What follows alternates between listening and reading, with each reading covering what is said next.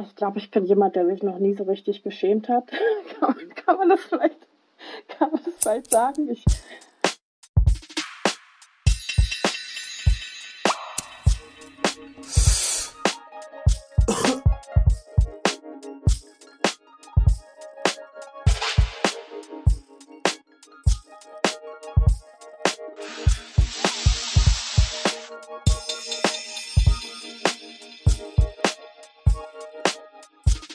eine Tüte Drogerieartikel mit Nadia Schehade.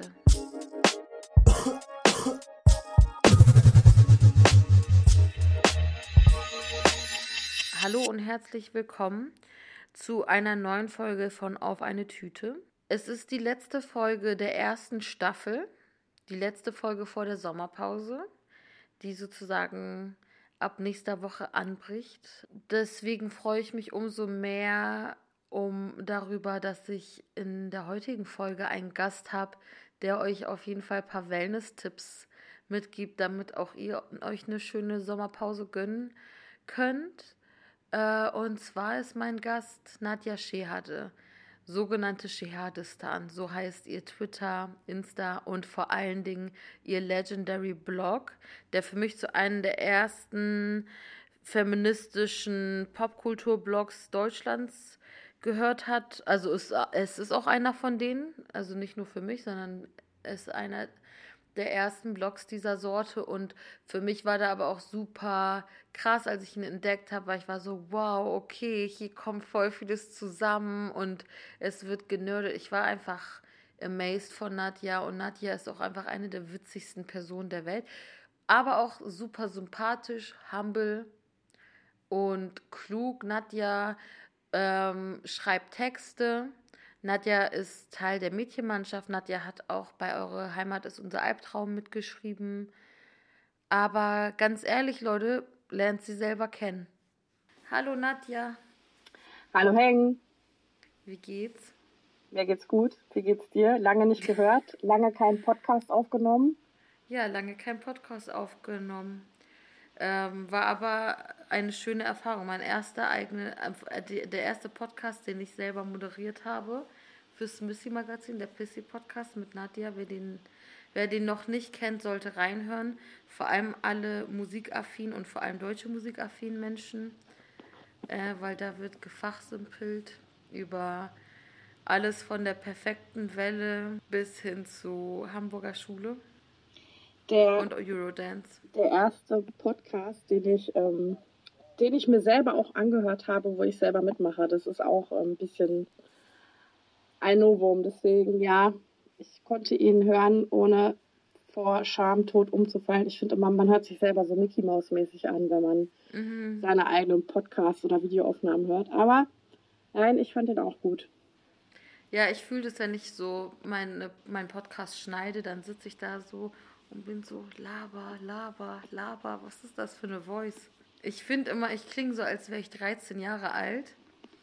Ähm, da muss ich irgendwie automatisch dran denken, wie ich einmal in den Sommerferien, da war ich wirklich 13 Jahre alt mit meiner Schwester, so, wir haben immer eins live geguckt und wir waren so, diese Gewinnspiele sind so einfach, wir holen uns jetzt dieses Geld ab und waren so, ähm, wir tun einfach am Telefon so, falls wir durchkommen sollten, als wären wir schon 18, obwohl wir beide ganz genau wussten, dass wir nicht wie 18 klingen und letztlich sind wir aber auch gar nicht durchgekommen. Aber wir waren so 500 Euro, here we come. Geil. Ja, Nadja, what's in your bag?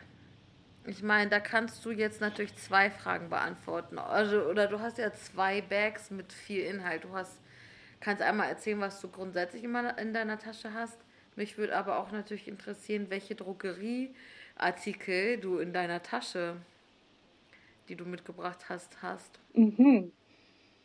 Ähm, also äh, ja, heute zu unserer Podcast-Sitzung habe ich eine Tüte mit Drogerieartikeln mitgebracht.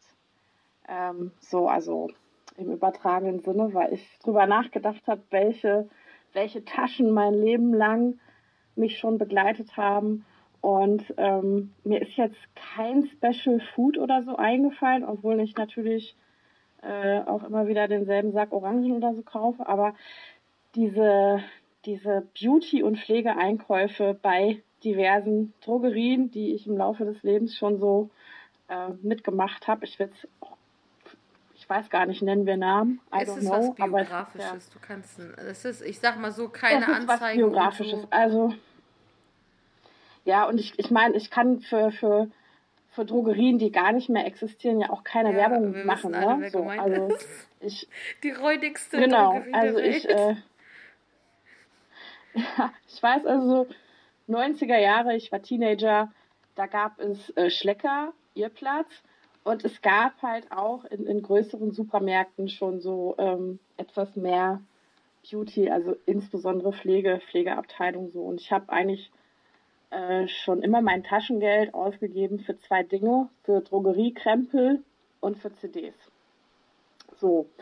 Und ähm, ja, dann hat sich die Drogerielandschaft verändert, teilweise ja auch glücklicherweise. Also das Schlecker nicht so äh, nicht so der coole Laden ist. Das hat man ja schon lange bevor sie schließen mussten mitbekommen. Also, ne, dass da halt Verkäuferinnen vor allen Dingen alleine in den Filialen ständig standen, dass es viele Überfälle gab, weil, weil Leute das wussten, dass diese Filialen unterbesetzt sind.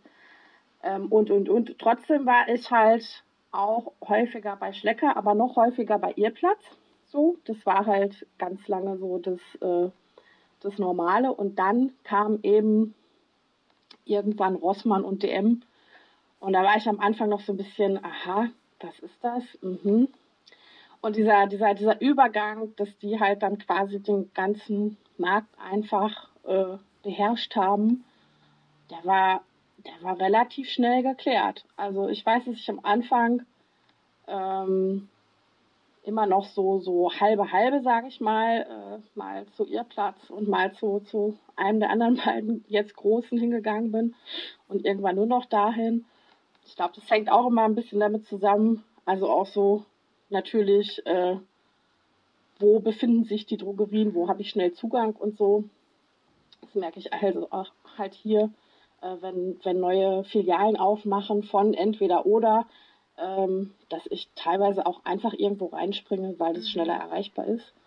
Naja, auf jeden Fall, äh, jetzt habe ich Spotify, das heißt, CDs oder Schallplatten kaufe ich gar mhm. nicht mehr so häufig. Das heißt, ich gebe noch mehr Geld in Drogerien aus. so. Und ähm, ja, und es ist, es ist halt dieser Klassiker, also das ist wie, wie bei Ikea. Du, du willst hingehen und du willst eigentlich nur, nur, keine Ahnung, irgendein Regal kaufen und kaufst halt noch für 30 Euro Krams. Und ich schaffe es auch immer in einer, in einer Drogerie, wenn ich eigentlich nur eine Sache brauche, 15 bis 20 Euro auszugeben irgendwie. So.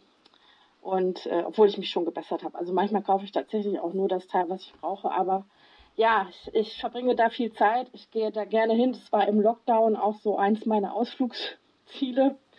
Also wenn die, wenn die noch frisches Obst verkaufen würden und Gemüse, bräuchte ich nirgendwo anders einkaufen. Ich kriege da alles also von, äh, von halt bestimmten Lebensmitteln bis hin zu, bis hin eben zu Duschgel und Schminki und so. Und ich bin auch noch so eine Oldschool äh, Drogerie-Einkäuferin tatsächlich. Also äh, als so 2014, 13, 12, 15 noch diese ganzen Beauty-Gurus auf YouTube aktiv waren und es immer so klassische Videos gab, so Duschgel-Monster und so. Also ich bin immer noch ein Duschgel-Monster.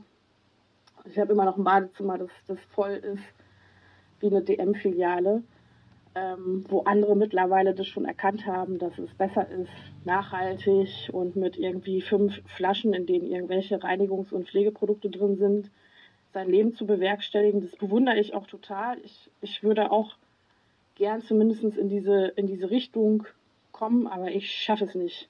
Ich habe unheimlich viel Gesichtspflegeprodukte, ich habe unheimlich viel Duschkrempel. Ich denke immer so, jetzt habe ich jetzt habe ich ein Duschgel und ein Shampoo und ich werde nichts anderes kaufen und nichts anderes ausprobieren und ich pack's halt nicht so. Dann gibt es irgendein Shampoo vom, von irgendeiner No-Name-Marke, das nach weißer Schokolade riecht und ich denke, geile Idee. Ja, that's my life. So, und äh, Make-up sowieso nochmal eine Welt für sich. Also auch da bin ich, bin ich totales Victim. Obwohl ich, obwohl meine Sammlung so riesengroß ist, so unfassbar groß, dass ich äh, eigentlich bis an mein Lebensende keinen Lidschatten mehr kaufen darf. Aber ja, tue ich natürlich trotzdem. Ja, ich bin voll, voll dabei in dem Spiel und ich habe dort schon viel Geld gelassen. Ich, meine persönliche Drogerie-Anekdoten sind bei Schlecker zweimal Sachen. Einmal, als es diese Pepsi Britney Spears CD gab, wo irgendwie so ein, zwei Songs und so ein kurzer Clip drauf waren, so ein Behind the Scenes irgendwas. Und das gab es so for free an der Kasse wow. und ich habe das so ich war so in der Grundschule noch, das weiß ich, und da habe ich mir das nach der Schule mal geholt und ich war richtig hyped. Und dann, als ich so in der neunten Klasse oder so war, ähm, hatten Killerpilze ein Buch geschrieben, aber man hat es nur irgendwie bei Schlecker bestellen können. Also so richtig sketchy. Und dann war ich so, okay, ich habe es mir dort geholt. Das war so meine Dings. Aber irgendwie Drogerie, ja, und was meine andere Drogerie-Erinnerung oder sowas ist, ist ähm, Budnikowski. Das gibt's in Norddeutschland und das ist der geilste Drogeriemarkt, finde ich. Die haben richtig geile laktosefreie Kekse. Die haben generell die besseren Lebensmittel. Die haben geile Kosmetik. Ähm, generell einfach Budni bockt. Neuer Slogan für Budni Botni bockt. Budni habe ich auch eine Geschichte oder Budni kenne ich. Ich habe äh, immer, wenn ich in Norddeutschland war, auch zielstrebig äh, Butni-Filialen aufgesucht. Also andere gehen ins Museum, mhm. ich gehe zu Butni, wenn ich, wenn ich in der Gegend bin. Und ähm, am Tag unserer Buchpremierenfeier in Berlin habe ich auf dem Weg zu unserer Leselocation mit Freude festgestellt, dass ich an einem Butni vorbeikomme und ich so geil. Und dann bin ich, obwohl ich eigentlich gar keine Zeit mehr hatte, natürlich noch in diesen in diese Butni-Welt eingetreten und wie Alice im Wunderland so ein bisschen versunken. Und ähm, habe mir ein Bird, Bees Pflegelippenstift mit Minzgeschmack gekauft. Und immer, wenn ich heute diesen, diesen äh, Lippenpflegestift sehe, erinnere ich mich immer an unsere oh, Premiere und denke mal, oh, dieser Stift darf niemals leer werden. Oder wenn, dann muss ich mir den sofort neu bestellen, weil bestimmte Dinge an so Pflegeprodukten, die dann so einen bestimmten Geruch oder so haben, die erinnern dich natürlich auch an an bestimmte Erlebnisse oder Lebensphasen.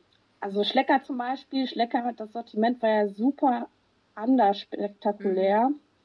aber die hatten so eine, so eine eigene Gesichtspflegerei und ein so ein Gesichtsserum, das wahrscheinlich noch nicht mal besonders gut war, aber der Geruch äh, erinnert mich an eine Lebensphase, die voll gebockt hat. Und bis heute bin ich halt ein bisschen traurig, dass, dass ich nirgendwo mehr ein Gesichtsserum finde, das genauso riecht, weil würde ich sofort kaufen. Obwohl Duftstoffe in der Kosmetik ja schlecht sind, wie wir gelernt haben. Unter anderem von, von meinem neuen Internetfreund X Skincare, der, äh, der ja auch bei Insta sehr direkt, manchmal auch böse, viele richtige Sachen sagt. Ja, also Duftstoffe, liebe Kinder, bitte nicht zu Hause nachmachen, sind nicht so gut, aber ich, ich schmier sie mir trotzdem noch ins Gesicht und mit der Bodylotion irgendwo an die Oberarme und Ellbogen. Aber ja. hast du, also für mich ist Drogerie, ich gehe sehr gerne in die, in die Drogerie und shoppe da und so, aber ich, es war für mich, Drogerieprodukte haben auch für mich so ein, äh, ja, traumatisch ist jetzt ein zu großes Wort für das, was jetzt kommt, aber auch eine nicht so nice ähm, Erinnerung, weil ich das Gefühl hatte, so in der Schulzeit, haben immer Leute, die sind dann so mit ihrem Budget für Geburtstagsgeschenke, ob es jetzt 5 oder 15 oder 10 Euro waren, zum Drogeriemarkt und haben dann so auf random Basis irgendwelche Produkte dir eine Box zusammengestellt. Aber dann so Spülung für trockenes Haar, Shampoo für Schuppen, äh, dann so random, aber trotzdem nasty Duschgel, eine Bodylotion, nach, die nach Pina Colada oder so was riecht und ähm, so eine Schokomaske, wo du so denkst, da kriege ich doch Pickel von, Alter.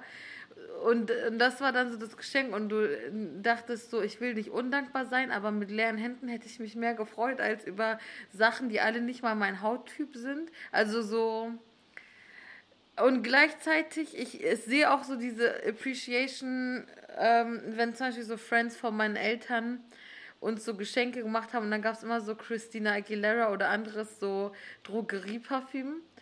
Ähm, oder zum Beispiel dieses Puma Drogerieparfüm fand ich immer richtig geil und so. Ich glaube, ähm, warum ich diese, warum ich so im Nachhinein diese Erinnerung so als tainted wahrnehme bei diesen Drogerie Kosmetiksachen ist, weil es immer Almans waren, die mir das geschenkt haben und das immer so diese Du stinkst Konnotation hatte. Ähm, und ich dachte dann halt manchmal so, du kannst doch statt fünf random Produkte eins kaufen, was nicht im Drogeriemarkt ist, sondern von irgendwelchen Seifenläden oder sowas. Oder halt einfach eine Tafel Schokolade, I don't care, aber so hör auf, mir Haarshampoo zu schenken, weil du, das ist nicht das, was ich für meine Haare benutze. Tatsächlich, also tatsächlich ein, ähm, ein weites Feld und ein schwieriges Thema. Also ich habe, ich habe, da kommt natürlich auch wieder der, der Age Gap zwischen uns beiden zum Vorschein. Ich, ich, ich bin ja ein, ein, ein paar mhm. sehr wenige Jahre älter als du. Ähm, ich glaube, also ich, ich bekomme aber natürlich schon äh, von so gerade auch so ein, zwei älteren Personen aus, aus meinem äh, Familienkreis, die schenken auch gern so Tütchen, wo dann halt so auch mal so Zeug drin ist von mm, Yves Rocher, Yves Rocher oder von oh DM. Gott. Und Yves Rocher, oh, Yves da musste Rocher, man doch früher so Mitgliedskarten also haben, oder? Also das war, glaube ich, früher ganz, ganz, äh, ganz, ganz kompliziert, da irgendwie mitzuspielen. Aber es gab dann auch irgendwann bei uns mhm. in der mhm. Stadt eine Filiale.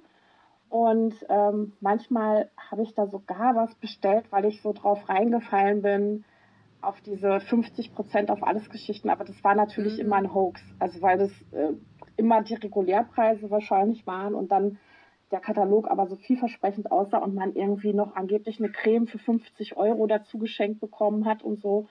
Also manche Sachen habe ich da tatsächlich mutwillig selber gekauft und bestellt. Manche Sachen mochte ich auch total total gerne. Die hatten zum Beispiel so ein, so ein Bodyspray mal eine Weile, das nach, das nach äh, Pfirsich gerochen hat. Und das war, das war irgendwie mehrere Sommer lang mein Go-To und auch so ein ganz, ähm, ich hatte so ein ganz äh, cooles Zitronenmelisse-Parfum, das also wirklich geil gerochen hat und nicht nach, nicht nach Putzmittel oder so. Aber ganz stimmt sind halt diese, diese Yves Rocher Weihnachtsserien. Ich denke, okay, die, die äh, Handseife fürs Gästeklo würde ich noch durchwinken, aber so, ich brauche nicht eine Bodylotion, die nach Mandarine und Schoko stinkt. Und da bin ich ganz bei meinem Freund Leon X Skincare, äh, der da auch nur die Hände über den Kopf zusammenschlagen würde. Auf jeden Fall, ja, bekommt man aber dann relativ regelmäßig so eine Geschenke. Und das ist dann, ich bekomme die halt wirklich von Leuten äh, aus, dem, aus, den, aus den höheren Semestern, sage ich mal. Und es ist halt immer so, so blöd, weil, ähm, wie du schon sagtest, es sind meistens Dinge, die man selber nicht benutzen würde. Also dann hätte ich ja, genau, den Gutschein. Gib mir 5 Euro DM-Gutschein, dann kaufe ich mir ein paar kaufe. Müllbeutel, ein Essenznagellack genau. und ja, oder, oder eine Nagelfeile. Oder ich kaufe mir irgendwie die Haarkur, die bei mir funktioniert, weil ich finde es super schwierig, ähm, quasi äh, diese, diese, diese Dinge, also es gibt so Dinge, klar, ich freue mich über Handcreme oder so, mhm. da finde ich immer okay, ist, ist in Ordnung, aber gerade so Shampoo und so, äh, das ist halt schwierig.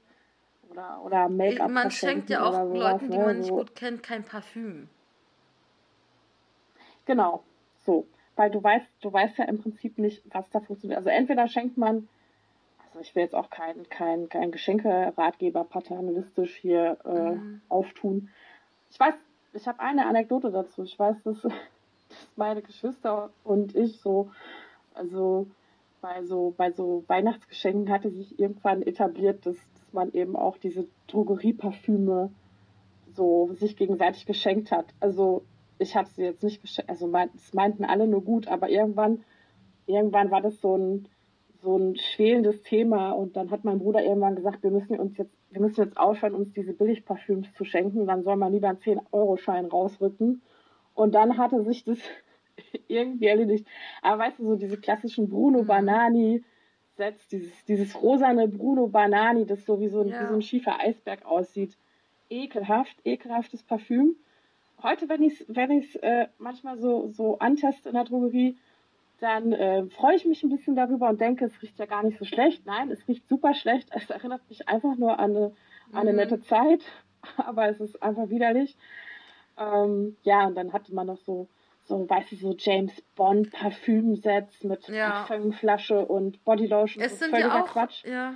Und das war, das war, das war, glaube ich, so das, wo wir mal irgendwann unser, unsere fünf Minuten hatten als Familie und gesagt hatten, das muss aufhören, bitte lasst uns aufhören, diese, diese Parfümsets äh, zu kaufen und zu verschenken. Und ich weiß manchmal auch nicht, ich habe, ich muss zugeben, ich habe so eine große Kiste, ähm, wo ich halt äh, teilweise einfach auch Dinge erstmal wieder reintue, wenn ich nicht weiß, ob ich sie benutze, auch damit sie halt nicht im mhm. Bad rumstehe.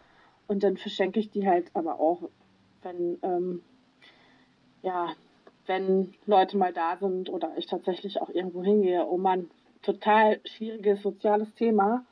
Aber was ist, wenn wir in einer Welt leben, in der alle diese Kisten haben, in denen irgendein Zeug drin ist, das sie weiter verschenken? Vielleicht waren diese Yves Rocher Body Lotions, die ich immer zu Weihnachten bekommen habe, vielleicht kamen die aus genau so einer Geschenkekiste und wurden gar nicht erst mutwillig gekauft. Das ist natürlich jetzt ein Dings.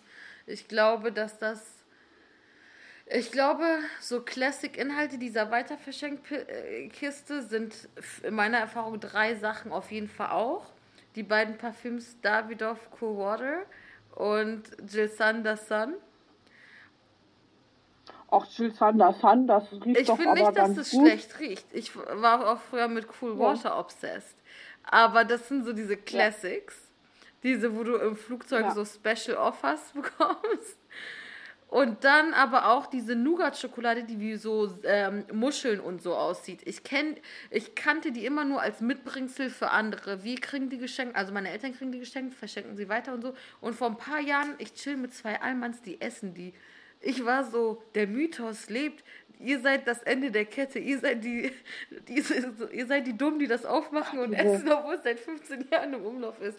Nein, die waren natürlich nicht dumm, die haben es oh, nicht neu gekauft, ich aber ich war so, das war für mich Dings. Das war genauso der befremdliche Moment, wie als ich in der sechsten Klasse mit meiner Schulfreundin, wo ich meine Schulfreundin begleitet habe, bei Weihnachtsgeschenke kaufen, weil ich fand das aufregend. Wir feiern kein Weihnachten, aber ich berate dich gern nach Motto.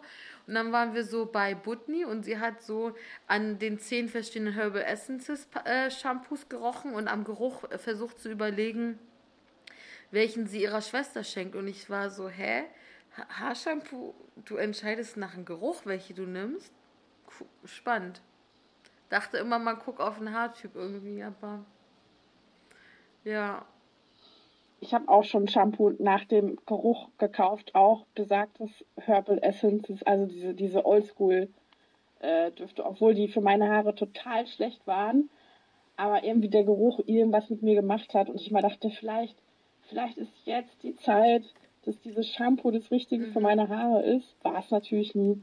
Und ich sage auch so, also meine, meine wirkliche Nemesis bei, bei so Pflegeprodukten, das ist Shampoo und Duschgel. Da, da, da lerne ich es bis heute nicht. Also so andere Sachen, Gesichtspflege weiß ich, okay, das Waschgel ist am besten oder das Deo ist am besten oder so. Da mache ich auch keine Experimente, aber bei Duschgel, mein lieber Scholli, also da habe ich schon Millionen Euro, glaube ich, wahrscheinlich für ausgegeben. Und, und dann hat es mir doch wieder nicht gefallen und ich habe es als, als Handseife in den Seifenspender abgefüllt. Ähm, aber ja, ich habe zum Beispiel, es ist auch, es ist keine Werbung, denn das Produkt gibt es leider nicht mehr. Ich habe diesen Sommer super spät erst erfahren, dass BB einen Duschgel, das nach Minze gerochen hat, rausgebracht hat. Und es gab es wohl ein paar Wochen als Limited Edition. Und äh, es war aber Corona und so, Lockdown, alles ist an mir vor, hinübergezogen. Und dann habe ich irgendwann im Internet, glaube in irgendeinem Beauty-Video von diesem Duschgel gehört und ich habe das ganze Internet umgekrempelt und versucht, äh, an irgendeine Flasche noch dran zu kommen. Ähm, vergebens. Gibt es nicht mehr. Also, und da habe ich wirklich Zeit investiert, ne? Jeden Tag, ich so, heute gucke ich noch mal im Internet, ob es dieses Pfefferminz-Duschgel gibt. Und ja, ich kann mich dann da auch obsessiv ähm, reinstürzen und sehr viel Zeit damit verplempern, äh, irgendwelche Dinge zu suchen, die es nicht mehr gibt. Oder auch bei, bei dekorativer Kosmetik, dass ich dann weißt du, wenn du so einen Lidschatten hattest, der richtig geil funktioniert hat. Ich hatte mal einen von Manhattan. Den hatte ich jahrelang, Carbon. Immer. Es war der beste Lidschatten für meine Augen. Den haben sie natürlich aus dem Sortiment genommen. Und auch da habe ich dann auch, also solange es ging, immer, immer wieder so richtig tageweise recherchiert, wo ich diese Restbestände dieses Lidschattens Das ist das Schlimmste, wenn sie dein Goto aus dem Drogeriemarkt rausholen. Ja. Ich habe ähm, früher als Jugendliche immer so richtig krasse Fetisch für so ähm, Drogerieduschgel entwickelt, weil meine Mutter immer nur, es gab bei uns immer nur drei verschiedene Duschgels, also nicht auf einmal natürlich, sondern so abwechselnd. Und die waren alle drei von Aldi. Einmal dieses pH-neutrale, was nach nix riecht, dieses die kastige Ding. Oder diese bisschen wavy geshapten, durchsichtigen in blau oder grün.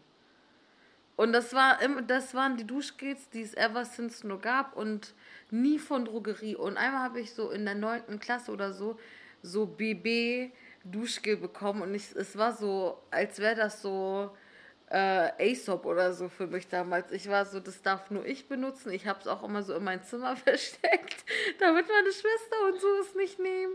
Und generell diese Marke BB Young Care, ich fand das so cool. Ich habe dann einmal mir so diesen Selbstbräuner dam damals so geholt für den Körper sah einfach scheiße aus, weil ich das vor unregelmäßig gemacht habe. Aber wir müssen alle diese Erfahrung machen, glaube ich. Und ja, das war so, ja, Baby Young Care. Das war auf jeden Fall, war Baby Young Care unter den Drogerieprodukten in meiner Jugend meine sogenannte It-Bag. Jetzt ist meine Frage, was ist deine It-Bag? Wen oder was feierst du? Du musst es nicht auf Drogerieartikel beziehen, du kannst es machen, mhm. aber du kannst auch auf alles Mögliche beziehen. Also ich möchte, ich möchte erstmal, dass du deine Mama lieb von mir grüßt, denn ich habe im April oder so die letzten fünf Riesenflaschen Milden Aldi Duschgel Grün im Internet bestellt, weil die letztes Jahr aus dem Sortiment mhm. rausgenommen mhm. wurden und ersetzt wurden mit so einer anderen Pulle. Und ich liebe dieses grüne Milden Duschgel. Das ist super.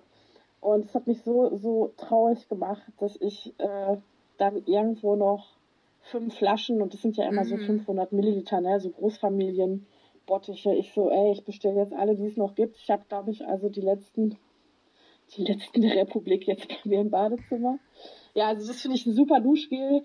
Äh, hallo Aldi, bitte tut was. Ich habe auch, habe auch damals, als es aus dem Sortiment genommen wurde, habe ich auch die Firma angeschrieben, die das herstellt und gefragt, bei welchem Discounter ich das Äquivalent finde. So verzweifelt war ich. Also ich liebe dieses Duschgel. Ähm, äh, ich liebe das äh, Gesichtswaschgel von das CeraVe tatsächlich. Ich liebe dieses Mil milchige, diese grüne Packung. Ja. Das ist ein Dupe von Glossier ja. äh, Jelly Cleanser. Für alle, die gerne Aber mal ein ja, paar Penny genau sparen das wollen. Ich auch. Ja, also äh, das ähm, habe ich auch seit Jahren und es ist einfach das Einzige, das tiptop bei mir funktioniert. Also obwohl vieles bei mir funktioniert, weil ich mhm. jetzt auch nicht so super empfindlich bin, aber das ist das beste Gesichtswaschgel aller Zeiten. Ähm, was noch? Ich mag diesen ganzen Krempel von The Ordinary an Serum und ähm, AHA, mhm. BHA-Zeug tatsächlich. Aber da, da variiere ich. Also da gibt es jetzt nicht so das Ding, ähm, wo ich sage, das habe ich jetzt immer, sondern da benutze ich mal dies, mal das. Ähm, ich liebe das Vitamin E Gesichtsnachtserum vom Body Shop. Das ist in so einer rosa mhm. Glaspulle. Äh, auch voller Duftstoffe, auch wahrscheinlich äh, nicht so super pflegend, wie ich mir das einbilde. Also schon, es ist aber schon auf jeden Fall pflegend. Ähm, ist auch nicht günstig leider bei Bodyshop und dann kombiniere ich das immer, wenn es da 20% auf alles gibt und ich habe diese mhm. Bodyshop-Karte und ne, ne, ne, dass ich mir dann dieses, dieses Serum hole. Ja, und ansonsten bin ich halt so voll der, der Produkthopper, dass ich dann mal für die Haare dieses und jenes. Ich, ich mag, also bei Shampoos ist es von Lush mhm. Big, das aber auch für meine Haare halt gut funktioniert. Ich glaube, das ist ein sehr, ähm, sehr spezielles Shampoo, das ist nicht für jeden Haartyp, Haartyp geeignet. Das mit dem Salz, ne? Mit dem Meersalz. aber, Das mit dem Salz, ja. Und das funktioniert bei mir halt super. Also das ist so eins der besten Shampoos irgendwie für meine Haare und das, das äh, gönne ich mir halt tatsächlich immer mal wieder, obwohl es super teuer ist, also unnormal teuer. Ja, und, ähm, und ich liebe die ähm, Body Butters mhm. vom Body Shop tatsächlich, obwohl die natürlich auch äh, stinken wie nur, also ich finde, dass sie sehr gut riechen. Es gab jetzt auch irgendwie wieder so einen Ausverkauf und dann gab es diese ganzen Pumpkin Spice und Vanille und, und Ginger und ich mir wieder so einen riesen Pot Ginger Body Butter gekauft und ich finde einfach, dass die super riechen. Ja, also ich schmier mir die ganze Zeit Duftstoffe überall hin, obwohl ich es doch eigentlich, eigentlich besser gelernt habe. Aber ich kann nicht so, ich bin da noch nicht. Ich bin da noch nicht, dass ich mir so Bodylotion, die nach nichts riecht, irgendwie draufschmieren kann. Obwohl ich da, da auch irgendwann mal hinkommen möchte. Das ist so mein Ziel. Aber Mann, ich brauche ich brauche das irgendwie, dass ich wie so ein Bonbon rieche, wenn ich morgens fertig bin. Also Bodyshop war ich früher so in, ich sag mal, zwischen 9. und 13. Klasse richtig obsessed. Meine Cousine hatte immer so Bodybutters von denen und ich wollte auch unbedingt mal haben und dann hat sie mir einmal eins geholt und ich war so richtig happy drüber und hatte dann so Bodyshop-Karte irgendwann und dann so ab und zu mal so ein reduziertes Bodyshop-Produkt oder so geholt. Dann war ich so, okay, I'm over Body Shop. Ich ich spiele jetzt fürs Team Lush, wo ich jetzt mittlerweile aber auch raus bin. Bei den Shampoos bei Lush ist so, für viele funktionieren die gut und die riechen auch alle geil. Aber ich kann leider ausschließlich so ein medizinisches Shampoo aus der Apotheke benutzen, weil ich Schuppenflechte habe. Und alles andere ist so direkt, ich komme aus der Dusche, sobald meine Haare trocken sind, ist auf meinen Schultern äh, White Christmas. Deswegen, ähm, ich habe da nicht so die Mobilität, was ähm, Shampoo-Wechsel betrifft. Ich habe auch wirklich schon. Alle sagen, hast du dieses und jenes Anti-Schuppen-Shampoo? Ja, ich habe alle probiert und das literally das einzige, was funktioniert, ist dieses eine aus der Apotheke. Auch nicht die anderen aus der Apotheke, nur dieses eine und auch keine Naturkosmetik und auch kein Abwehresse. Es geht nur das. Deswegen, man ist da so ein bisschen stuck. Aber ja, ich meine, mittlerweile bin ich an dem Punkt, wo ich so sage, Body Positivity muss auch bedeuten, dass man seine äh, Hautschuppen embracen kann und äh, sich nicht dafür schämt. Ähm, da bin ich auf jeden Fall dran. Und würde dich eigentlich jetzt auch fragen wollen, was ist dein Emotional Baggage? Weil das wäre so ein Baggage, was ich habe, aber was ist deins? Was schleppst du so mit dir rum? Wow. Ähm, ich weiß, dass du diese Frage immer stellst. Sie erwischt mich jetzt aber kalt. Oh, mein emotional baggage. Ich glaube, ich glaube, das ist ähm, tatsächlich ähm, in meinem Fall. Oh,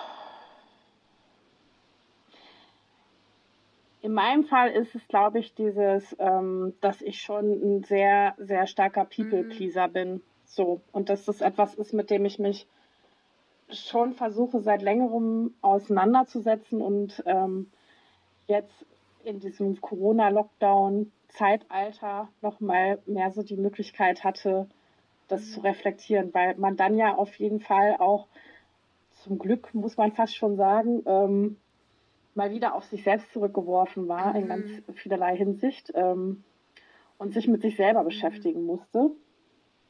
Und wo ich so gemerkt habe, okay, dieses, dieses Ding eher für andere Dinge zu machen als für sich selber, plus dementsprechend auch immer so eine innere Unruhe mit sich rumzutragen, weil man das, das Gefühl hat, man muss immer gucken, dass es allen gut geht im eigenen mhm. Nah- und Umfeld. Ähm, das war was, wo, wo ich nochmal richtig irgendwie rangehen konnte. Also ich habe dann auch gemerkt, dass dann eben dieses Lockdown nicht mehr die Möglichkeit haben, eben anderen Leuten die ganze Zeit, äh, ja, also meine, meine ganze Power auf andere Leute zu, zu richten, weil ich teilweise auch gar nicht mehr physisch anwesend waren. Ähm, und dann das erste Mal so eine Entschleunigung zu erleben, das war auch gar nicht so ein gutes mhm. Gefühl tatsächlich, sondern ich habe mich erstmal so ein bisschen so ein bisschen langweilig und sinnlos gefühlt und dachte, wow, das ist, das ist echt mal interessant, dass ähm, du jetzt, wo du diese Zeit für dich hast, die du immer gewünscht hast, ein bisschen überfordert bist, äh, damit mhm. tatsächlich umzugehen. Ich glaube, das ist so mein, mein ähm, emotional baggage, das ich mit mir rumschleppe. Also, dass ich, dass ich immer dann, wenn, wenn ich das Gefühl habe, ich müsste mehr in mich reinhören oder ich müsste mehr Sachen für mich machen oder so. Also, ich mache schon gefühlt viele Sachen für mich halt, ne? aber das gibt mir tatsächlich nicht so viel, wie wenn ich, wenn ich für andere Leute irgendwie was machen kann. Das ist, ähm, ich glaube, das kennen super viele und ich glaube, das kennen auch gerade so die, ähm, die Leute, die halt so rassifiziert in Deutschland sind, ne? Also auch gerade eben, was so Familie betrifft und sich Sorgen machen um die Familie und für die Familie da sein und, und sich, äh, sich nicht so cool fühlen, wenn man, wenn man nicht so den, den, den Support und die Schulter anbieten kann, die man gerne wäre. Das, das ist so mein mhm. emotional luggage. Ja, deswegen schenke ich auch viel Beauty-Produkte innerhalb meiner Familie. Ja, People Pleasing ist auf jeden Fall, glaube ich, eine Sache, mit der super viele Leute, mit denen ich irgendwie zu tun habe, strugglen. Ähm, weil man, also ich bin da so selber, glaube ich, so so und so. Teils, teilweise mache ich das, aber es ist nicht mein größtes Problem oder so. Aber da, wo ich es mache, denke ich immer, ich muss irgendwas überkompensieren dass ich so Leuten Gefallen tue. Also, dass es nicht reicht. Leute mögen mich nicht, weil ich so bin, wie ich bin, sondern Leute mögen mich, weil ich ihnen viele Gefallen tue oder so. Aber gleichzeitig mhm. ähm, bin ich sehr äh, viel auch damit beschäftigt, mich so davon so zu lösen. Und zum Beispiel, wenn es um so Gefallen ge geht, die so Friends meiner Eltern irgendwie von mir irgendwie verlangen da ist es so, ich will den natürlich so viel abnehmen, wie ich kann, weil ich weiß, ich habe irgendwie, ich bin besser in der deutschen Sprache oder schreibe schneller mal so einen Text oder sowas, wenn es irgendwie um so einen Brief schreiben oder so geht. Aber manchmal bitten Leute einen um so Sachen, wo ich so, ich denke so, hast du irgendwie Respekt für meine Zeit oder irgendwas? Also wenn es irgendwie so darum geht, hey, kannst du ähm, irgendwas Kleines, sei es ein Buch oder so, was man easy und günstig per Post verschicken kann, aus dem anderen Ende der Stadt für mich abholen und nächstes Mal, wenn wir uns sehen, mitbringen. Und ich bin so, mein Schatz, ich zahle gerne das Porto, wenn die Person die es schickt, weil äh, die Fahrkarte dahin ist teurer als das mit, mit der Post zu verschicken. Und äh, Berlin ist auch nicht irgendwie ähm, Buxtehude, wo du mit dem Auto eine Roundtour in zehn Minuten gemacht hast. Und ich denke dann aber manchmal so, ähm, also ich fühle mich dann manchmal nicht so ernst genommen als Mensch bei manchen Gefallen, die Leute so von mir wollen, weil ich so denke, so, also wenn ich dir irgendwas krasses abnehmen kann damit oder so, dann mache ich auch Sachen, die aufwendiger sind. Aber bei, aber ich finde, es hat auch irgendwie mit Respekt zu tun, den Punkt zu erkennen, wo es, wo es so um Wünsche oder sowas geht, die man recht easy und äh, meinetwegen mit Kostenpunkt von 4 Euro Maximum klärt. Weil ja. ich glaube, ich denke so, ja, weil ich selber so bin, dass ich von Leuten nicht so krasse Sachen abverlange, sondern so denke, hm, ähm, ist es nicht too much, das oder so zu fragen? Das ist, das ist ja auch dieses typische, oder ich nenne es immer dieses typische ähm, Ding, niemandem ja. zur Last fallen. Was so wir Kanakisierten ja auch wahrscheinlich viele von uns super gut kennen. Also dieses ähm, alle Dinge selber erledigen können, alles irgendwie selber organisieren, selber machen. Also ich würde auch nie auf die Idee kommen, jemandem zu sagen, kannst du mir mal das und das Buch irgendwie von einem Ende der Stadt zu mir bringen. Ich bin auch die, die, wenn sie selber voll krank ist oder so, dann immer noch selber einkaufen gegangen ist. Mhm. Okay, Corona will change that. Also das ja. ist ja undenkbar, dass man in der Zukunft noch sich irgendwo reinstellt mit einer Mandelentzündung oder so. Ähm, ja, das ist, ähm, das ist so, echt so ein Ding. Also dieses niemandem zur Last fallen und, und gleichzeitig dieses, habe ich immer ein schlechtes Gewissen, dass ich denke, ich muss, ich muss noch mehr mich um meine Familie kümmern, also auch so die, die Familie übersee. Ich muss da öfter anrufen, ich muss diese Beziehungen besser pflegen.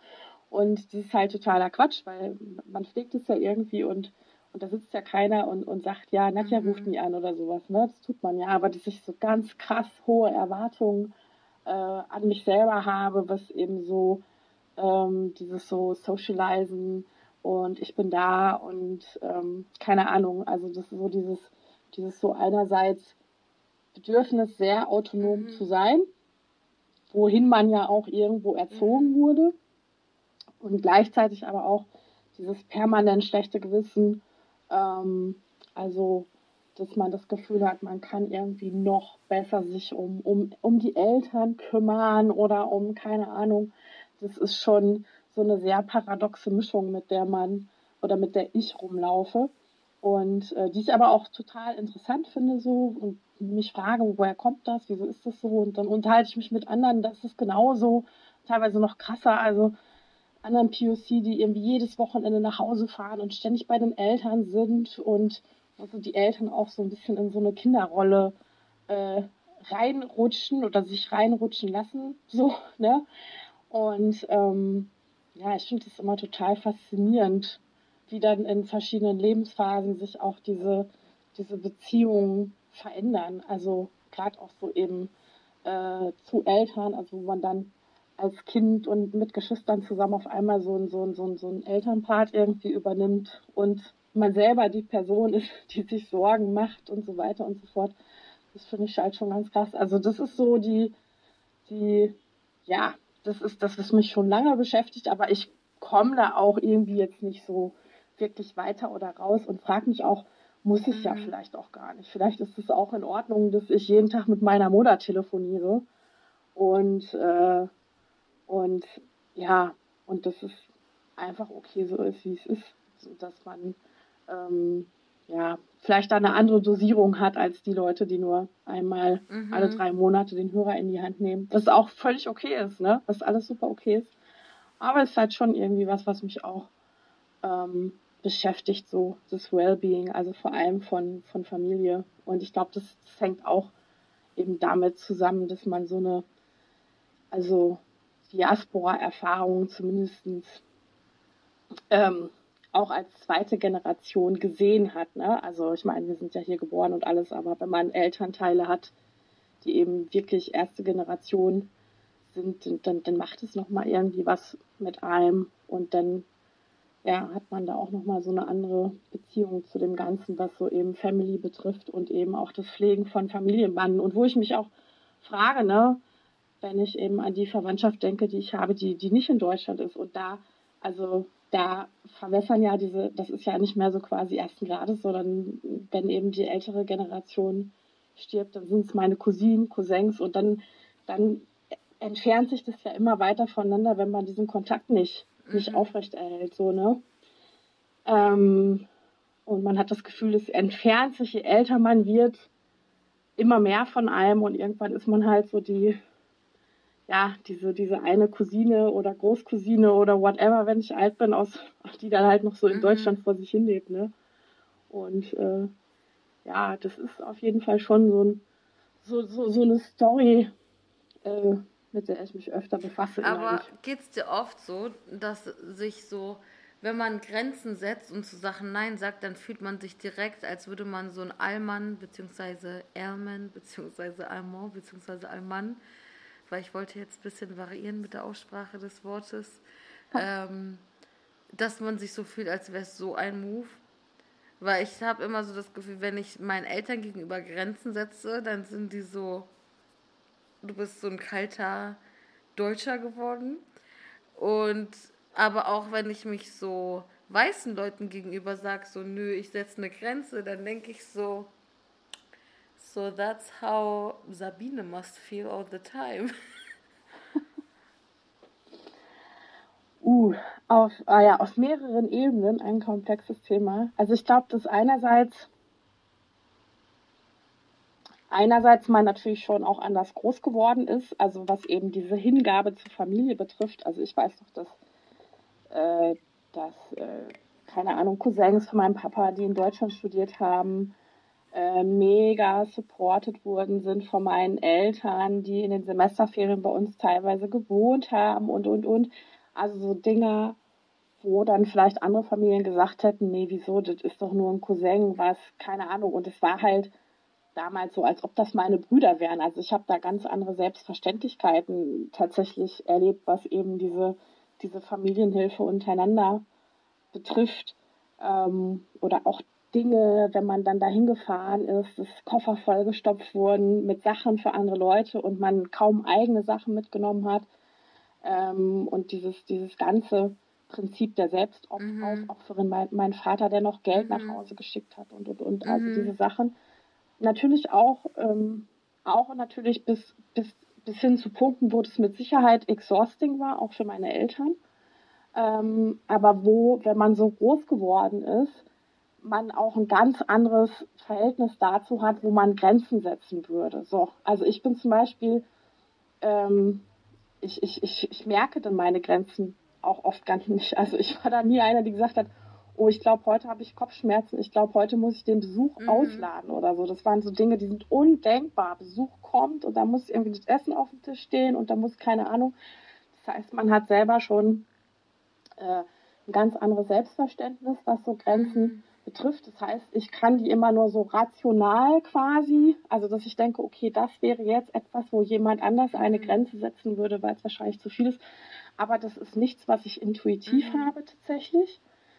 Ähm, und ich finde es aber total wichtig, weil das ist ja auch gerade so in so aktivistischen Bubbles immer das Thema, also mhm. auch auf sich selber hören, Grenzen setzen, ähm, auch eben quasi nicht, nicht übergriffig zu sich selber sein. Aber das ist ja leicht dahingesagt, wenn du einfach aus Kontexten kommst, wo du ganz anders sozialisiert worden bist, wo eben das, das A und O ist, irgendwie auch für, für, für andere oder gerade auch für mhm. Familie da zu sein.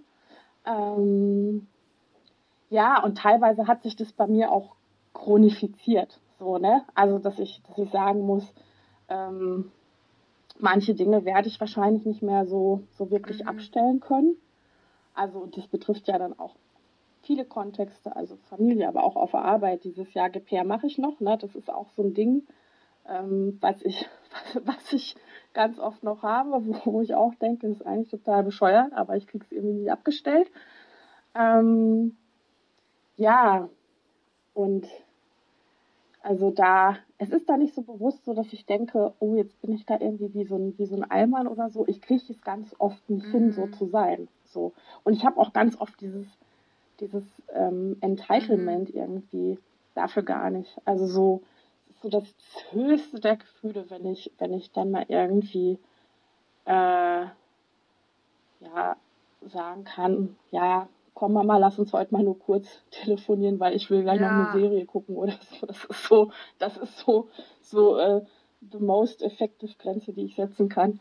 Aber ich denke dann auch, es ist einfach okay, weil auch dieses Grenzen setzen ist ja auch nichts Universelles, ähm, sondern es sind halt ja auch, also da, da gibt es ja auch einfach verschiedene Kulturmuster so. Und wenn man eben dieses abendländische, die Sorge um sich, wie es mhm. Foucault nennt, ne, also dieses immer ganz bei mir, bei mir als Objekt und wie ich mich gerade fühle mhm. und hm, hm, hm. und dann hast du, hast du aber auch die gleichzeitig so diese Erfahrung, auch eher so kollektivistische Zusammenhänge wie eben so Großfamilien wirklich kennenzulernen. Also ich meine so real Großfamilien und nicht irgendwie die Allmann äh, Familienfeier mhm. einmal im Jahr. Dann ist es auch, glaube ich, was mhm. Gutes. Und dann ist es, und ich glaube auch, dass es insgesamt dieses, dieses auch mal was abgeben, also dass man das nicht nur negativ sieht, dieses so, oh, ich kann mich nicht abgrenzen, ich bin Pleaser, alles ganz schlecht mhm. und alles ganz blöd, auch wenn man Film, sondern dass man sagt, das Coole ist auch vielleicht, dass ich jemand bin, der trotzdem noch was teilen kann und der sich auch mhm. mal zurücknimmt. Und so in diesem, in dieser Gratwanderung versuche ich das, das irgendwie mhm. zu betrachten. Und ich finde es ja auch in vielerlei Hinsicht schön, wenn ich weiß, so, okay, Familie, da ist immer noch ein Part, äh, die sind immer für mich da, egal was mhm. passiert, so, ne? Das ist ja auch auch, auch etwas, was nicht selbstverständlich ist und was man auch irgendwie mal wertschätzen muss. Kommen wir zur Katze in den Sack. Was ist etwas, wofür du dich früher geschämt hast und heute nicht mehr? Ich glaube, ich bin jemand, der sich noch nie so richtig geschämt Geil. hat. kann, kann, man das vielleicht? King.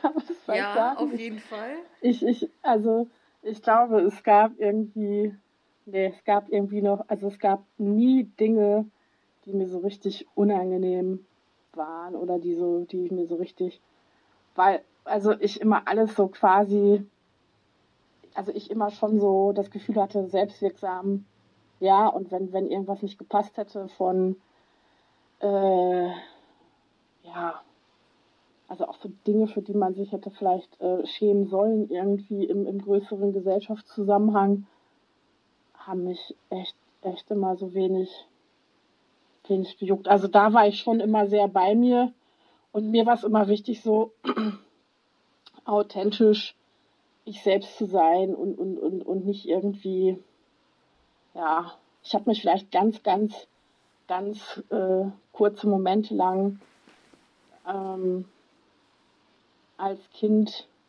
geschämt, dass wir so eine riesen Großfamilie waren. Also wir waren ja fünf, fünf Geschwister insgesamt. Aber dafür habe ich mich auch nicht geschämt. Nein, gibt es irgendwas, für das ich mich geschämt habe? Ich will jetzt auch nicht lügen, aber irgendwie... Es ist auch no. bold. Du bist die erste Person, die ich äh, zu dieser Antwort auch einfach, also zu dieser Frage auch einfach sagt, nada. Und das würde ich auch so stehen lassen wollen. Ich schäme mich, ich schäme mich, ähm, dass ich mal bei den Ruhrbaronen mitgemacht habe. So, da habe ich nämlich mal früher Blogartikel geschrieben. Das ähm, habe ich aber gelöst, indem ich da ausgestiegen bin. That's it. Also das war immer mein Ding, dass ich gemerkt habe, sobald ich mich schäme für etwas, was ich natürlich selber verändern kann, so, dann, dann ändere ich das auch. Ist auch bold, so, finde ja. ich, ist ein, eine Advice, ja. die man sich auch mitnehmen ja. kann. Ja also ich, ich schäme mich meistens immer nur so im Nachhinein für Dinge, dass ich so denke, so, oh, mit Anfang 20 hast du ja auch noch so und so mhm. millig gedacht oder so. Und gut, dass das nicht mehr so ist. Aber so, ähm, so, so Shame und im Hier und Jetzt, das kenne ich eigentlich irgendwie fast gar nicht. Mhm. So, dass mir irgendwie Dinge peinlich sind, weil ich immer das Gefühl habe, ja, ich gebe irgendwie ich gebe irgendwie ja. mein Bestes. Alles andere kann ich nicht verändern. Also auch hier Migrantenhintergrund habe ich mich ja. nie für geschämt, weil das, das gehörte einfach zu mir. Es war mir nie, nie irgendwie unangenehm ja. oder so. Und da war ich zum Glück schon seit meiner Kindheit eigentlich immer relativ viel bei mir selbst. Aber ich glaube, das hängt auch damit zusammen, dass ich halt so ein Kind war, auch das viel in seinem eigenen Zimmer rumgehockt hat und mhm. Tagebuch geschrieben hat und so unheimlich auch ich meine, das, das, machen ja wir Leute, die schreiben wahrscheinlich sowieso, ist es so, so, so ein Teil von uns, dass wir uns ähm, irgendwie auch viel mit unserem inneren mhm. Selbst beschäftigen. Ja, und wenn ich, wenn ich mich halt, wie gesagt, schäme für Dinge, dann nur so Dinge, wo ich heute denke, boah, das hättest damals, das war aber nicht so cool. Das ist ich mit 13 nachgemachte Doc Martens und äh, schwarze mhm. Karottenjeans tragen, war nicht so cool oder so, aber nicht, nicht in dem, in dem mhm. Moment oder hier und jetzt. Ja. Die Karotten-Jeans Doc Martens Combo habe ich in der Oberstufe getragen.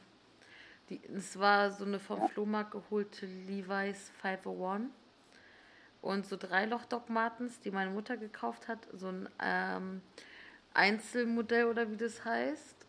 Äh, Einzelpaar aus so einem mhm. Schuhladen bei uns in der Kleinstadt. Und sie war so, ja, diese Dr. Martin Schuhe sind gute orthopädische Schuhe so, trag die mal. Und ich war so, okay. Ich wusste natürlich, dass das so Alternative Shoes sind. Die Kids in meiner Schule wussten das nicht. Die waren so, hä, warum ziehst du so Herrenschuhe an?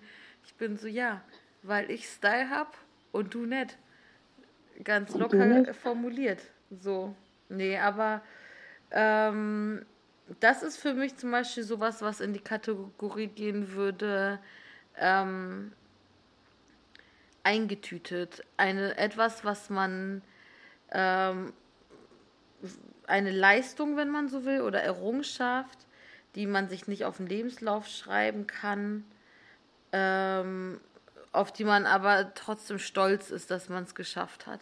Und das wäre für mich so dieses so ähm, sich selber treu bleiben und ähm, sich nicht so nicht einknicken, wenn andere Leute die Style Visions oder Aesthetic Visions oder auch Politics Visions nicht so scheren.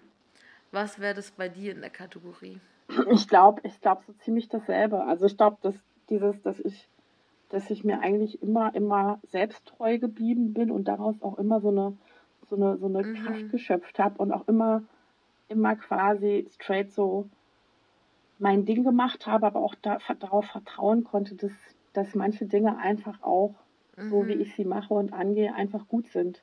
Also dieses so selbst bei, also ich glaube, dass so die Person, die ich mhm. heute bin, mit 40 und die Person, die ich mit 13 war, dass das immer noch dieselben Personen irgendwie sind. Also und dass ich da auch so ganz, ähm, ganz wirklich aktive Erinnerungen noch daran habe, wie ich als Teenie war und manchmal das Gefühl habe, das ist alles gerade erst zwei Wochen, zwei Wochen her. Also ähm, und dass ich, also klar, viele Dinge, die sich natürlich auch verändert haben an persönlicher Reife und dem, was ich so dazugelernt habe, aber so, so meine inneren Morals und Werte, äh, da bin ich, da bin ich nicht viel von abgerückt und die waren auch schon in meinen jüngeren Jahren äh, sehr gefestigt einfach. Und das, das gibt mhm. einem schon viel Kraft, wenn man das Gefühl hat, ich weiß so, wer ich bin und wer ich immer schon gewesen bin. Und, und das führt auch dazu, dass das wie so eine Säule ist, die einen irgendwie stabilisiert und die dann eben auch natürlich dazu führt, dass man, dass man bestimmte Dinge, äh, die man macht, vielleicht auch auch ganz gut macht mhm. oder ganz okay macht. Ne? Und auch solche Sachen wie bei, bei den eigenen Interessen dranbleiben, die pflegen, schreiben zum Beispiel, das wäre auch eine Sache, ich glaube, wenn ich, wenn ich das nicht gehabt hätte, ähm, so zu sein, dann hätte ich, hätte ich auch nie weitergeschrieben, so, sondern das war immer klar, nur das mhm. gehört immer zu mir und das mache ich halt.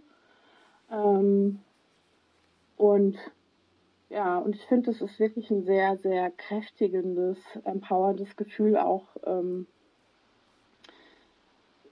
dass man dann dadurch hat, dass man weiß, wer man ist und äh, sich nicht so schnell erschüttern lässt. Also egal wie auch das draußen ist, dass man trotzdem irgendwie so ein mhm. bisschen in sich ruht. Und das ist, glaube ich, schon auch eine, eine, eine Eigenschaft oder eine Fähigkeit, die mir schon viel im Leben mhm. weitergeholfen hat und auch äh, vieles einfach so vieles den Weg geebnet hat. Ich finde es richtig schön, dir so zuzuhören und also auch so dich zu kennen, weil ich so denke, es gibt mir auch so viel Hoffnung und so, dass man so weiß, eben weil du ein paar kleine Jahre älter bist als ich und ich so weiß, ähm, es ist nicht so, dass Leute dann mit 30 so diesen Turn machen und alles stehen und liegen lassen, wofür sie sonst gekämpft haben und in ein normativeres Leben kehren. Es gibt auch Leute, die ihr Ding einfach durchziehen und ja, das ist zum Beispiel richtig schön. Und da würden wir nämlich auch schon zur Abschlusskategorie kommen. Die äh, Schultüte. Was würdest du Leute gern, wo Leuten gern in die Schultüte packen?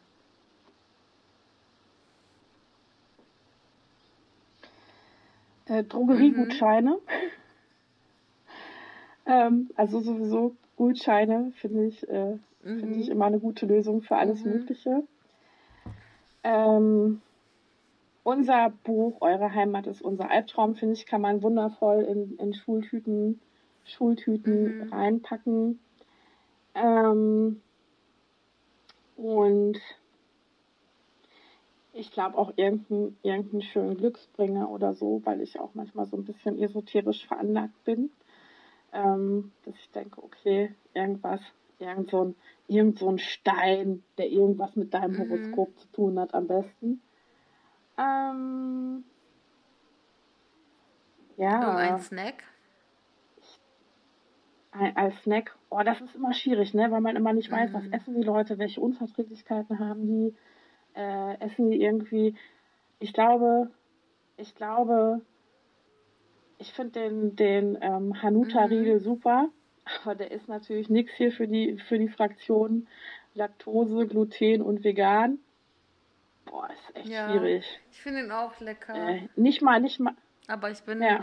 äh, neuerdings ich, ja auch Gluten. Ich, müß, ich müsste Hummus einpacken. Ich müsste den Leuten Hummus Schön mit einpacken. Brandweinessig von Aldi. Äh, ja, und selbst gemacht, ne? So. Ich glaube, dass das, aber es gibt auch bestimmt Leute, die das nicht vertragen. Ich würde, ganz ehrlich, ne, wenn ich so Snacks, Es wäre immer so, so, so Trash. Einfach eine Flasche stilles Wasser. Flasche stilles Wasser. Das ist super. Das ist vielleicht das unproblematischste Essensgeschenk, dass man... So kariesfreundlich. ja, ja. Also, ich sag mal so, wenn... wenn ähm, eine Karotte? Nein, auch nicht. Boah, Essen verschenken. Ich meine, ich verschenke oft Dinge, ja, aber dann kennst du ja auch die so Person, weißt sagen. du ungefähr, du weißt, du weißt so deren, mhm. deren Taste und deren, keine Ahnung, ne, was die so, was die so irgendwie gerne essen. Also, ähm, wenn, wenn die Leute eben so, so Allesesser sind, finde ich diese ganze Fraktion Kinderprodukte immer am besten noch aus dem Kühlschrank. Es ist auch voll die Marktlücke, dass da noch keine vegane Milchschnitte und so auf dem Markt ist. Ganz ehrlich, what's this? Was, was soll das? Ich hätte gern so, so eine so eine super Mischung von, von, von Knoppers, Kinder, Kindermilchprodukten und ähm, Paprika-Ecken, mm. Chips. Das finde ich gut. Aber das ist auch nur mein Personal Taste und ich esse ja alles. Ja, ich würde, ich würde immer so gucken, was, was die Person isst und was sie verträgt. Und dann würde ich darauf abgestimmt einen richtig geilen Snack suchen. So. Würdest du einen Song reinpacken? Ja, und zwar, es ist immer so unangenehm, das Komm, hau raus, das, Nadja. Äh, das ist ja eigentlich. Aber ich hau raus. Ich glaube, so, wenn es so um, um Schule oder, oder ähm, neue mhm. Lebensabschnitte geht, von Kevin Shelfand, Hold On to the Vision, das ist aus, aus Karate, Karate Tiger, aus Karate Tiger, der mhm. Main Track. Und den finde ich halt bis heute geil. Ist halt so. Und ich finde, der passt immer total gut, wenn irgendwie so eine neue Lebensspanne losgeht. Ich würde den Digimon Soundtrack äh, den deutschen Digimon-Soundtrack noch dazu packen. Ich finde, da sind richtig viele Antifa-Anthems mit drauf, wenn man sie so lesen will. Ich finde das eine gute Bag. Ich liebe auch, dass die so, so eine Variety hat bei dir. Für mich bist du auch so die ultimative, okay, so eine Person, die ich damit verbinde, super viel Ramsch zu kaufen, aber kein Schrott. Aber so, weißt du, so, du hast so den Dreh raus, Basic Bitch auf die positivste Art zu haben. Also so dieses so, du benutzt so Body Shop, Body Butter, du kaufst so lustig aussehende Küchenartikel und es ist so, man würde so denken, so random Annika, aber nein, es gibt auch die Nadias dieser Welt, die das einfach ownen, dazu stehen und das Gegenteil von langweilig sind, die nicht irgendwie so eine Persönlichkeit damit ersetzen, dass sie nach Pina Colada riechen. Und dafür verdienst du meiner Meinung nach auch einen Preis. Oh. Ich habe jetzt hier keinen in der Hand, ich vergebe keine Preise in dem Sinne, bin bei keiner Stiftung, aber Grimme Awards, falls ihr das hört, meldet euch mal bei Nadja. Grimme Award dafür, dass ich, dass ich äh, Messlöffel besitze, die aussehen wie. In Kirchen. der Kategorie Basic Bitch and Owning oh, It. Oh ja. Ich, also, ich meine, das ist schon, das ist schon ein bisschen, das ist schon ein bisschen hängen geblieben, ne? Also ich habe auch mal versucht, das irgendwie in einen Text zu pressen. Ähm, da wurde ich mal angefragt, äh, ob ich nicht äh, regelmäßige Texte für ein deutschsprachiges Zeitungsmagazin zu schreiben. Zwinker, zwinker. Und ich wollte etwas über diesen Maximalismus schreiben, der mein Leben beherrscht, der eben daraus besteht, dass ich Dinge besitze wie äh, Actionfiguren aus Planet der Affen oder, mhm. oder, oder Lipgloss und die Verpackung sieht aus wie eine, wie eine Mandarine und solche Geschichten. Und das in einem Zeitalter, wo alle schon irgendwie aktiv Müll vermeiden und weniger konsumieren und, und, und. Und ähm, ja, das finde ich ist ein, ist ein wichtiges Thema. Ich bin nicht, ich bin nicht ganz glücklich mit, mit dieser Vorbildfunktion. Also ich, ich meine, ich bin ja auch eine, die dann bei Instagram diesen, diese ganzen Errungenschaften dann immer fotografiert und in die Stories packt und, und Leute schreiben mir immer, Nadja, du musst damit aufhören. Ich habe dir jetzt schon wieder etwas nachgekauft und ich habe jetzt auch ein, ein Ventilator für die Handtasche oder sowas. Ähm, ja, aber ich bin, ich bin da irgendwie so ein bisschen hängen geblieben und freue mich aber auch, wenn das den Leuten Freude macht. Bei mir macht es auch Freude. So, und ich denke so, okay, komm, äh, andere haben irgendwie ein Auto und, und größere Wohnung und diese dann auch im Winter auf 24 Grad hochheizen müssen. Und ich habe eben ähm, mein Lipgloss in einer Mandarinverpackung oder ähm, die Crazy Cat Action Figur, die ich irgendwann mal im Internet bestellt habe und von der ich mich nicht trennen kann und so weiter und so fort. Ich finde das überhaupt nicht hängen geblieben. Ich finde, das ist richtig bold. Ich finde, das ist so, Leute geben sich Mühe, so zu tun, als wären sie so special und besonders, weil sie nicht auf die Tricks des Kapitalismus reinfallen, aber alle fallen auf den Trick oder die Tricks von Kapitalismus ein und du stehst immerhin dazu und zelebrierst äh, den Konsum, den andere Leute trotzdem machen, aber nicht so Dings. Das finde ich ist eine Sache und ich habe auch das Gefühl, viele, diese Ramsch-Ablehnung ist oft auch so eine Ablehnung von so Spaß und so und das hast du einfach drauf, den Spaß in, ins Leben zu lassen. Bist es, du bist so deutsche Forrest Gump irgendwie. Oh, deutsche Forrest Gump ist eine, eines der schönsten Komplimente irgendwie. ich ich fühle mich ja immer so wie, wie, wie so eine, wie so eine, ja, wie so eine verschrobene, verkauzte alte Tante in ihrem eigenen Wunderladen mit ihrem eigenen Zauberzeug so und und ich finde auch so Krams total total schön und total wichtig ähm, und ähm, auch wenn das natürlich total random ist und Dinge, von denen ich heute denke, dass ich sie unbedingt brauche, sechs Monate später überhaupt nicht mehr so diese Relevanz haben. Aber so, direkt so, ich kenne sie nicht mehr. Ja, so, so uh, I don't know that. Und ähm, ich bin halt auch so der Klassiker von äh, riesengroße Modeschmucksammlung, also wirklich exorbitant, äh, exorbitant viel Modeschmuck und trage aber trotzdem immer dieselben drei Paar Ohrringe abwechseln und so. Ähm, ja, und ich finde so diesen ganzen Tant, finde ich halt, ja, ich mag das halt. Einer, einer meiner Lieblingsfilme für immer ist ja der 80er Jahre Frau Holle-Film mit Giulietta Masina. Und da ist ja die mhm. Frau Holle, die so in ihrem eigenen Glitzerhimmel wohnt und die auch so ganz viel Tant und, und, und so schönes Zeug hat, ne? Also alles ist so, so fluffig und glitzert und Fläschchen und dies und das. Und das ist schon so seit meiner Kindheit irgendwie so mein, mein Interior Goal, glaube ich, unbewusst. Und äh, ich glaube, ja, ich glaube, so dieses, äh, diesen Point of Taste habe ich nie, nie wirklich verlassen. Ich bin immer noch diese, diese Frau Holle, die lauter Zeug aus, dem, aus den Drogerien und aus den, aus den Lädchen irgendwie nach Hause schleppt. Frau Holle des Internets. Frau Holle des Internets, finde ich geil. Bin ich dabei.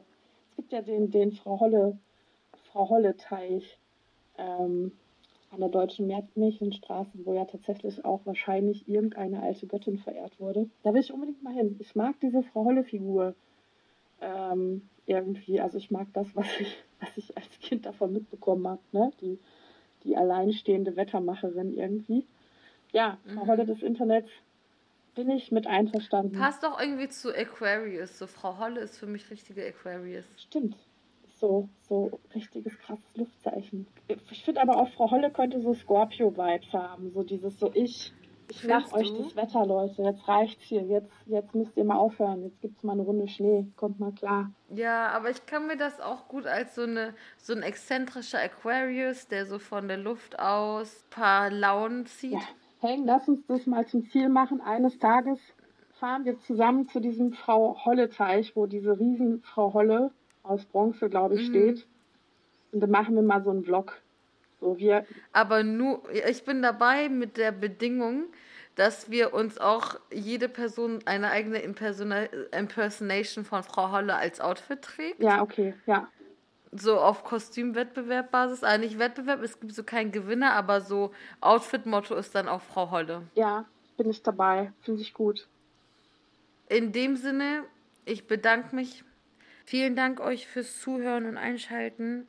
Wir hören uns, wie gesagt, nach der Sommerpause wieder. Im September geht's weiter. Ich wünsche euch was, passt auf euch auf. Tschüss. Tschüss.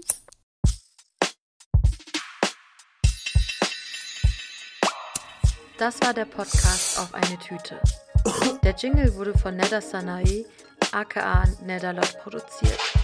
Konzept, Produktion und Redaktion sind von mir, Hengame Yakubi Farah.